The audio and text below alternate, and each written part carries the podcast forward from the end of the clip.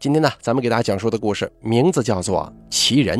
本故事节选自《妙著见闻录》系列，作者赵有志，由大凯为您播讲。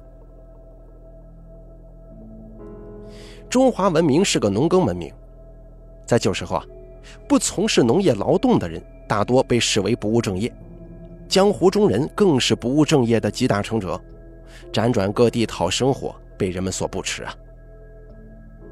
正所谓叫花子也有自己的打狗棍，这些江湖中人多多少少都身负绝技，哪怕就是行骗，也有自己独特的技巧和话术，否则根本无法立足。随着时代发展，如今其中大部分技艺都已经失传了，尤其是各种表演性质的手艺，已经无法满足今天人们的精神需求，要么融入其他的艺术形式，要么彻底断绝。月初的时候，我在浏阳的一个道观做法事，突然接到一个电话，是昌慈大和尚打过来的。昌慈大和尚是市里西边一座寺院的方丈，前几年刚从师傅手中接过衣钵。这寺院附近啊有一个历史遗留问题，就是山脚下曾经有一座几百年未断香火的大型社庙，建国后不久被破四旧的时候给拆毁了。当年庙里收过不少兵将，都是一些狠角色，瞬间无所依附，经常在山脚下到处骚扰乡亲们。各种怪事层出不穷。长慈大和尚接手了寺院，想帮着乡亲们解决这个问题，由他来出资请我帮忙，一件一件的处理。这三年当中，我隔两三个月就得过去一趟，按照事情的轻重缓急，挨家挨户的做法事。有的一次没处理完，还得多跑几趟。不过可以肯定的是。每次昌慈大和尚给我打电话，那绝对不是什么好事有时候是收过煞的病人，隔了两三年又复发了；有时候是平时表现不明显的中邪患者突然发作；还有的是寺院里偶尔也会出一些诡异的事儿。我胆战心惊地接过电话，问道：“呃，哪里又出问题了？”昌慈不接话茬，说道。你现在在什么地方啊？我在浏阳做法事呢。啊，我这里没出什么事儿，就是有个大斋主想请你帮忙，我把你的电话给他了。你呀，对他的态度好一些，这是我们寺里的大善人呢。我说道：“行，那等我回去了再联系呗。”长慈和尚说：“等不及了，你那边的法事赶紧做，他现在过去接你。”我心中一阵纳闷啊，这到底是遇见了什么麻烦事儿怎么这么着急呢？但是昌慈大和尚也没多说什么，匆匆把电话挂了。而这次我做的这个法事呢，是常规的祈福法事，我很快就做完了。正在收拾东西的时候，就接到一个陌生来电。接过来听见是一个中年男子的声音，他说自己刚下高速，问我具体在浏阳的什么位置。而这位啊，恐怕就是昌慈大和尚所说的那个大善人了。我跟他说了地址，不到十五分钟，庙门口就响起了车喇叭声。我急匆匆地跟道友们打了声招呼，提上行李就到庙门口坐上车了。开车的是一位大约四十来岁的男人，一副很干练的模样，让我系好安全带，一脚油门就朝着高速路口开了过去。我说道：“您是遇见了什么问题啊？这么着急？”中年男子皱着眉头说：“不是我，是我姨妈。老人家今天早上就特别着急的问我，说我经常跟大和尚打交道，有没有会治煞收邪的师傅？找到了，赶紧送到他家里去。我跟我这姨妈呀关系很好，小时候我爸妈在外面打工，我就一直住在我姨妈家。”想着他也从来没求过我什么事儿，这次这么着急啊，我一定得给他办到。我就赶紧去找长慈师傅了。而长慈师傅向我推荐你，别说你在浏阳，你今天就是在北京，我也开车给你接过来。不过你要问我具体什么事情，我倒不太清楚。反正啊，咱们一起过去看看情况再说吧。一路上，我跟这位大善人聊了一些有的没的，在临近晚饭的时候，终于到了地方。大善人的姨妈住在市郊，小院里有一栋五层的楼房。刚到门口，我就看到一个老太太正站在门前，焦急不安地等待，旁边还有个跟大善人年纪差不多大的男人在陪着。见着大善人的车到了，赶紧迎了上来。大善人扶着老太太说：“人我给您带到了，听说是很厉害的师傅，有什么事您跟他说吧。”老太太看了看我说道：“哟，这么年轻的师傅呀，不一定搞得赢呢。”我说道：“咱们先看看情况再说吧。您遇见什么困难了呢？”老太太领着我们进了卧室，打开灯。我赫然看见床上有一个人形阴影。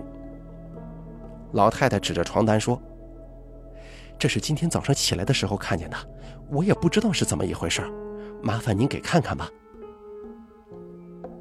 我伸手在阴影上摸了一把，床单是干燥的。我又抬头看了看房间的顶灯，灯罩上很干净，不像是有什么东西阻碍了光线形成这个阴影。我问道。这个床平时是谁睡的？老太太说是她睡的。我把床单掀起来，看到下面铺了两层褥子，都是干燥的，只有床单上有阴影，而这个阴影不是特别长，目测跟老太太身材差不多。我问道：“那您老人家有没有觉得身上有什么不舒服的地方呢？”老太太说：“这个倒没有的。”我说道：“我觉得可能是夜里出汗，早上起来之后啊，汗水干掉了，留下了印子。您晚上睡觉是开电热毯的吧？”那之前陪着老太太的男子说：“最近总下雨，我妈妈是开电热毯睡觉的，但是我早上还专门看了一下被子，两面都是干的，被子上也没有这个影子，床单早上是干的。”我说道。既然身体没什么不舒服，应该也没啥影响。我给您织一道平安符吧。老太太说：“我挺担心的，你还是照个水碗看看吧。你会照水碗吗？”我心想，这老太太还挺懂行的，知道我们查犯煞、中邪一类事儿，多是用照水碗的方式。我就说道：“行，那就依您的意思照一下，也让您老人家安心呢。”说完之后，老太太自己去厨房里拿了个碗，并且从碗中接了半碗水，递给我。我从行囊里取出法器和牌位，在堂屋的桌子上搭了一个临时法坛，掐咒念诀，将线香的香灰随意地撒在水碗里面。我看到水碗里面显示的是一口井的模样，其他的什么都没有，就问道：“您家里有井吗？”老太太说：“没有井，但是以前打过井，打了二十多米深都没见着水，就填上了。哎，在哪个位置来着？”老人的儿子左右看了看，说道：“哎呀，好像就在这个房间的位置。咱们这个房子是后来盖的。”我问道：“打二十多米深都没看见水吗？什么时候打的这口井啊？”老人的儿子说：“有挺多年了，我印象中是先打到二十多米，没看到水，打算换个地方再挖。然后这帮挖井的工人说下头没有大石头，可以继续挖挖看。结果呢，又继续往下挖了五米，出水了。我们这边习惯在井中放个青蛙或者黑鱼，结果放下去的青蛙不到一天就死了，沉淀几天之后又放了一只，也死了。”挖井的人就说这水有毒，就给填上了。老太太说：“对，我想起来了，我家这块地不大，当时想着换个地方挖，估计绕不开这个有毒的水，白费力气，最后也没有另外开井了。这个井的位置应该刚好就在我的床下面。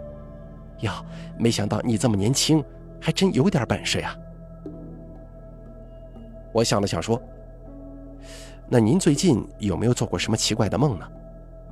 最近没有，但是我每隔一两个月就要梦到个老头，说他家房子被我封住了，有挺多年了，我也不知道他是谁，没见过。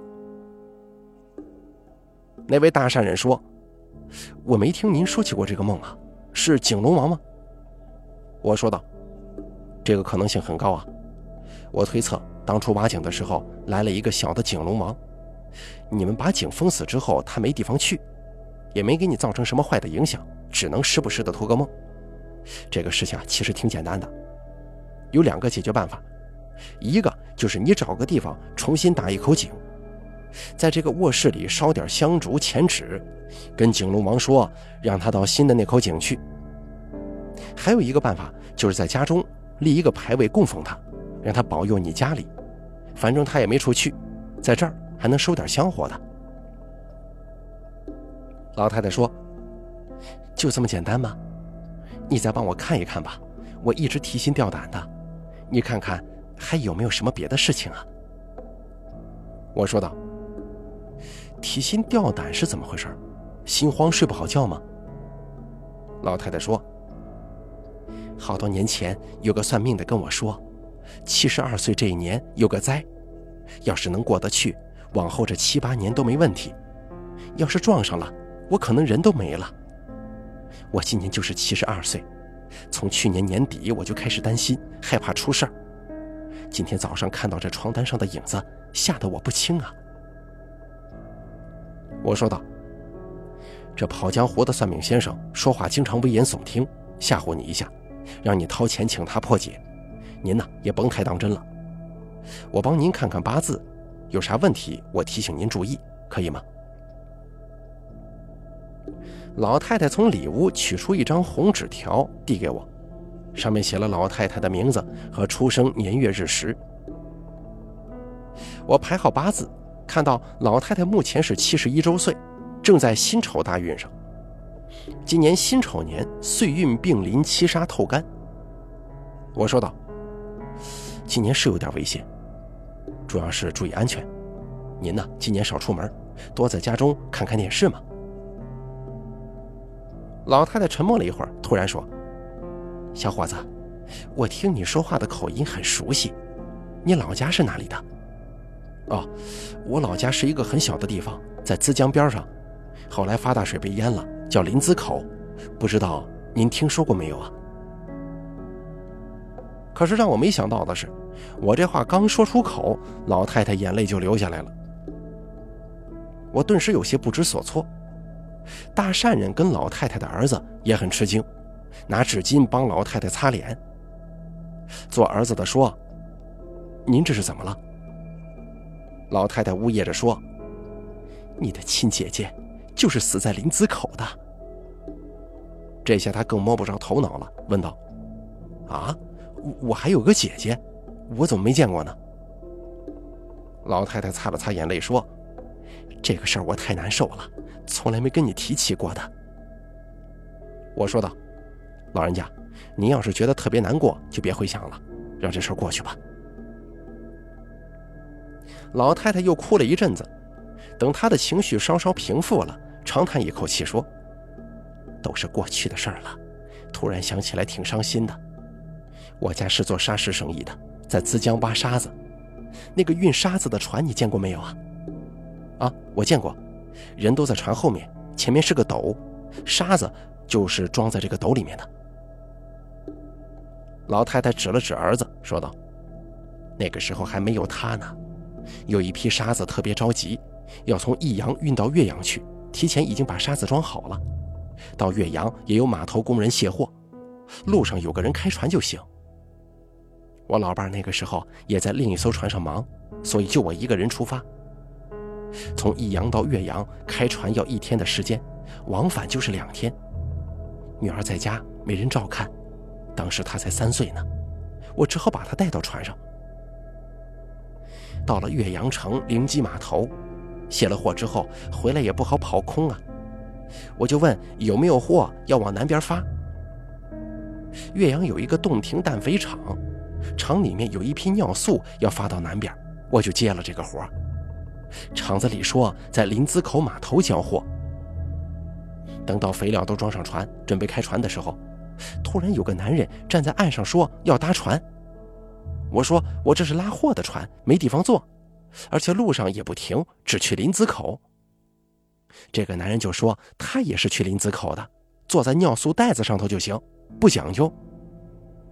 我说道：“你要是不嫌脏不嫌臭，那你坐吧。”那个男人当时穿了一身风衣，看起来三十多岁，挺瘦的。他一步就跳到船上来，坐在船头的尿素堆上了。我们母女俩在船尾巴那边开了船。这一路上，他一句话都没说，脸朝前发呆。开到一半的时候，我想起来这天刚好是我女儿三岁生日，跟我女儿说，等到了林子口带她去吃面条过生日。我女儿说不喜欢吃面条。我还跟她说，过生日就是得吃面，以后长命百岁呀。正跟我女儿说着呢，突然船就开到一片大雾里头了。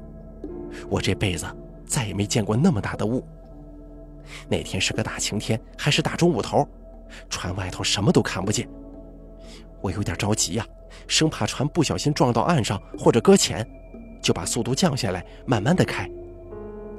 我想让那个搭船的男人帮我看着一点前面的路，可是，一抬头，那个男人不见了。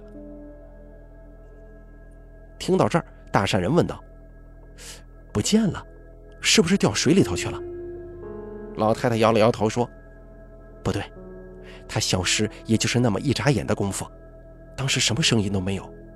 要是掉到水中，肯定能听见落水的声音啊。我记得没听见。”他就是人突然不见了，吓了我一跳。我就问我女儿有没有看见那个叔叔跑哪儿去了，女儿说也没看见。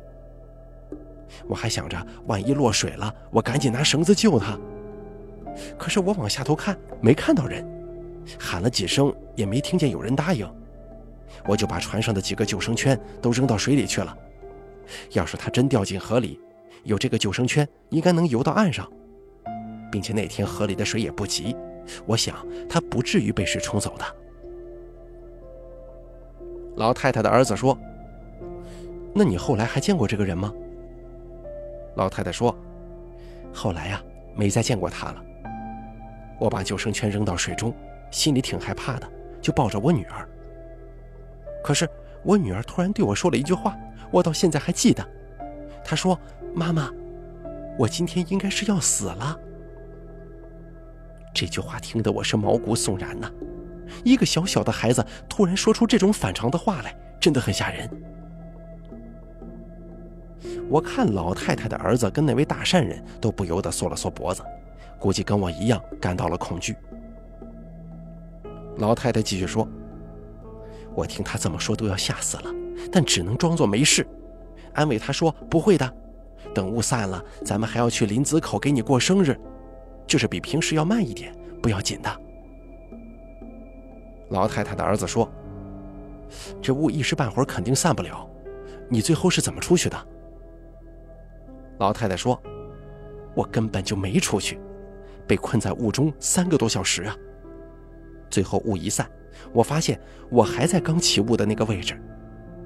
说起来真的蛮奇怪的，我先前根本没有看到雾，就迷迷糊糊的进到雾里了。”并且这个位置河面不是很宽，但根本就看不见岸在什么地方。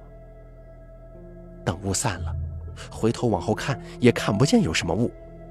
这中间我还一直在开船，那个油箱里的油都下去了一大截呢，但是船根本没动，就在原地。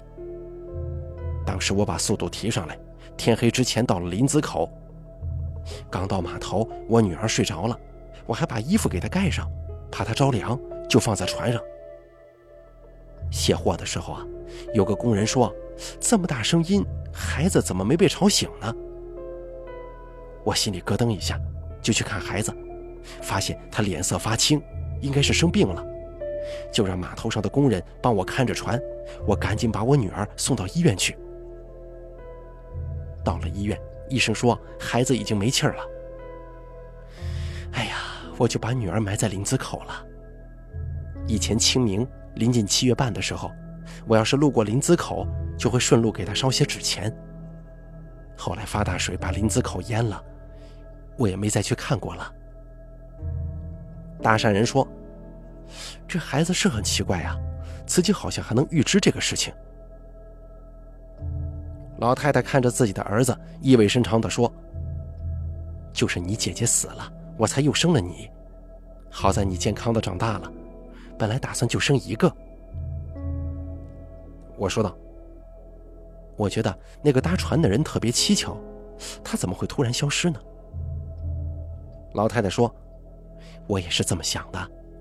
后来回到家里，想起来我之前找过一个算命先生，这个人好像是个青光眼，能看到一点点眼前的东西。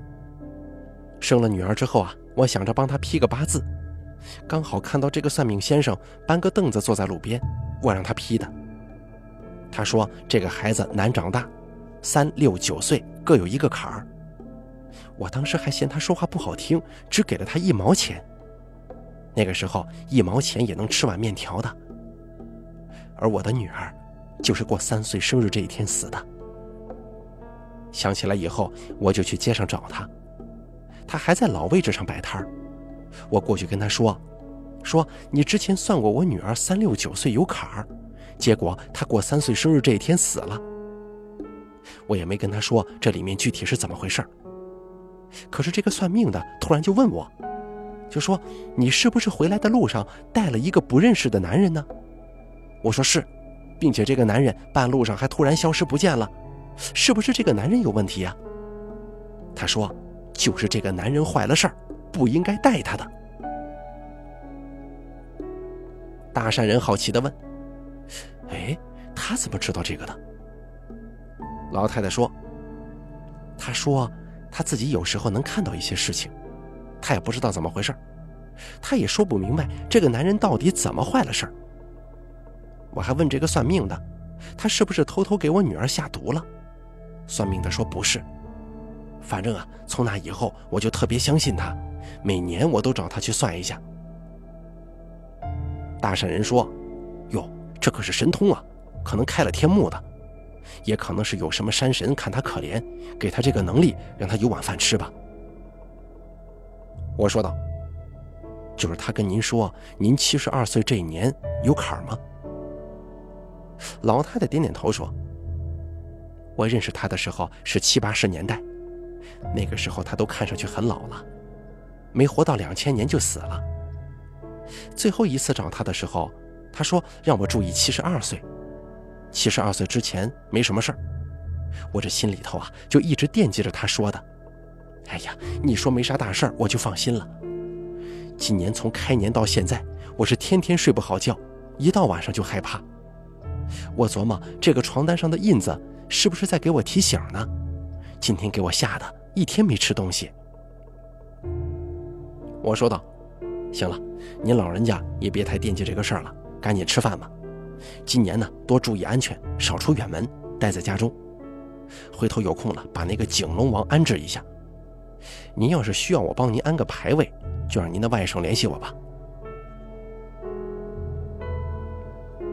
这个事情说到这儿就完了，本身非常简单，只是我听到老太太的经历觉得很神奇，所以就记录下来，整理成故事给大家看看。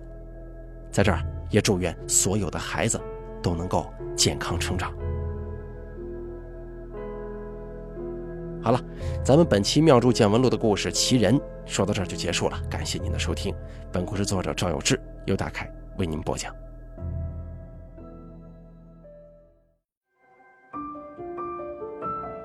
本期故事演播完毕。想要了解大凯更多的精彩内容，敬请关注微信公众账号“大凯说”。感谢您的收听。